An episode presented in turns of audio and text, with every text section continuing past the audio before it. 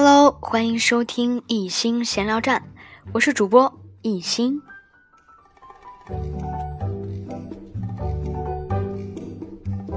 今天为朋友们带来的依然是《十五岁上北大》这个专辑上篇第一章：初入小学的那些糟糕事儿。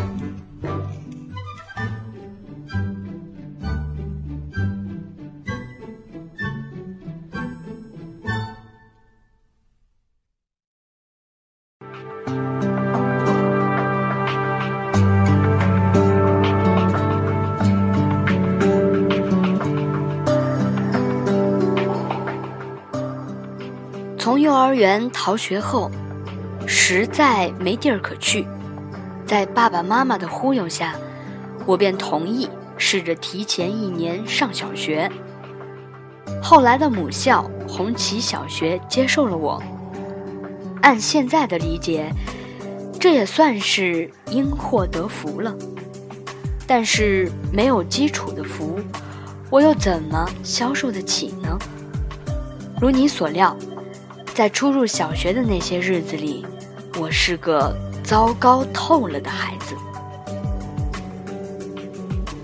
科技课上，同学们总能做出像样的发明，而我往往一无所获。什么电源、电池、马达、录音机、杠杆，几乎所有同学都对这些玩意儿无师自通。只有我很难理解这些东西，比如某节课上，同学们说要制作一个马达。马达这个词儿我从没听说过，但是凭直觉，它应该或多或少的与马有着天然的联系。想到能接触动物，我兴奋不已。然而，让我失望和不解的是，我们既没有去马槽，也没有看到玩具马，只看到了一堆杂乱的电池和电线。马达，光这个概念理解起来就让我颇为头疼。科技课的几个小时中，我焦虑、痛苦、煎熬。好在。教科技的王老师从不批评我。不知童年的你是否也经历过对当个科学家的幻想与幻灭？总之，通过科学课，我发现自己根本无法奢望成为爱迪生第二。对我而言，他只是个传说。如果说，科技课创作的那些玩意儿至少是有意义的，那么，在我的印象中，最没有意义的课程就是手工课。给一个硬纸板儿，非要沿着虚线剪开、旋转、翻折、变换，成为某个没有意义的形象。别说是后面几步。就仅仅把它剪开这个过程，就让我十分恼火。我时而剪少了，时而剪多了，以儿童的耐心，有时剪到一半，浑身就忍不住狂躁地颤抖起来。我努力地克制住自己，但很快就发现，因为第一步没有剪好，这个玩意儿已经没法再做下去了。写这些内容绝不是为了打击你对做手工的兴趣，相反，我至今很佩服那些能玩得转的小伙伴们。不过，我对剪刀的兴趣并不淡漠。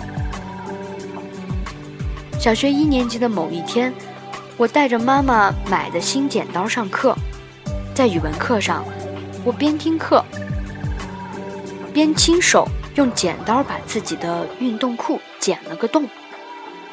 我的动机非常简单，试试这把剪刀快不快。后来，全班同学都知道了这件事儿，常有同学为此捧腹大笑。穿反衣服不察觉，不会系鞋带儿，不会嗑瓜子，不会唱歌，这些糟糕的事儿总是发生在我的身上。不过，糟糕归糟糕。我终究还是走出了幼儿园期间被人欺负的命运。小学一年级的一件事儿，让我受到了严厉的批评，但它对我的成长而言，并非是坏事儿。那天是周五下午，快放学的时候，老师正好不在。班里一位强横调皮的男同学在欺负一位娇弱的女同学。把他欺负哭了。看到此情况，有些人前去围观，当然，更多的人还是照常回家。当时的我，既不是全班的学习标兵，也不是班干部，更不是以体育和能力著称的孩子王，而是一名平常乃至平庸的学生。然而，不知怎么的，看到被欺负的同学。我顿时感到义愤填膺，难以忍受。我冲到那位男生面前，为那位女生打抱不平：“你凭什么欺负人？”令所有人一惊，我这位被人忽视惯了的一般人，竟然冲到了那位男同学面前，大声的质问：“狗拿耗子，多管闲事。”轮得到你来管我吗？这位男同学露出狡黠而轻蔑的笑容，显然不把我放在眼里。你做错事儿了，向他去赔礼道歉。我的声势愈发大了，内心的能量像火山般爆发出来。围观的同学越来越多，都纷纷用惊讶的眼光看着我。道歉。不可能！你给我闪开！他冲我说道。这句话颇有点最后通牒的意味。我已无话。此时，我感到自己已被推到了某个危险、紧急而重要的档口上，必须做决定了：撤退还是进攻？我抬起头，看到他傲慢的神色。突然，举起双手使劲推他。学校的校门口有一个几百米的大斜坡，一直通到马路。就这样，我来势汹汹，他的力量也很大，我们迅速扭打在一起。不小心，我腿一软，滚到了坡上，他也倒了下来。于是，我们俩就边扭边打边滚。一直滚到了坡下，众同学追了下来。别打了，别打了，都回家吧。一个颇有威望的同学劝解道。此时的我心砰砰地跳着，是否疼痛早已抛到九霄云外？心中的惊吓也被一种强烈的英雄主义情怀覆盖。我和这位同学对望着，呼呼喘气。累得谁也说不出话，我的心中涌动着前所未有的正义感与勇气。男同学的眼中透出一种惊讶与招架不住的慌张。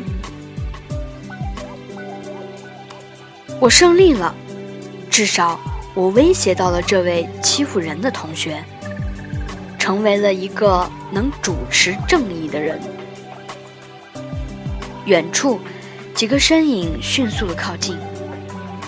女儿，是你。听到呼唤，我猛一抬头，是妈妈来接我了。按照小学生的规则，家长出面，打架就应当结束了。妈妈的眼神中带着难以置信的惊讶，而我已经无心跟妈妈解释此事。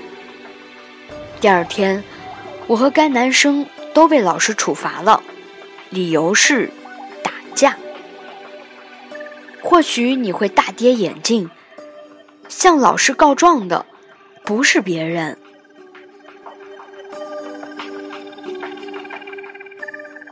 正是先前被男同学欺负了的女同学。什么是误会？什么是世事难料？什么是做好事儿的代价？什么是生活的戏剧性？一瞬间，我仿佛都懂了。得知这个消息时，我浑身的英雄感全失。仿佛一只充了气的皮球被针扎了一下，连争辩的力气都没了。被处罚的一刻，我和男同学对望，彼此冷笑了一下。不过，也正是这次打架，让我终于有机会不做笨孩子了。我甚至开始有了抗争。和维护正义的力量和勇气，不错，这件事是我迈出的极其重要的一步，它考验了我的勇气，给予了我敢于出头的信心。此后，我敢于大声说话了，敢于发言了，甚至连性格都开朗了起来。你是否有过类似的经历呢？一个学习差、体力差。影响力差的小孩儿，一个典型的软柿子，居然敢于不自量力的承担起拯救他人的责任，奋不顾身的挑战强悍的势力，这实在荒唐。但是排除我所经历的戏剧性，在我们的生活中，多少人因为缺乏这一点不自量力的精神。而一次次的暴汗。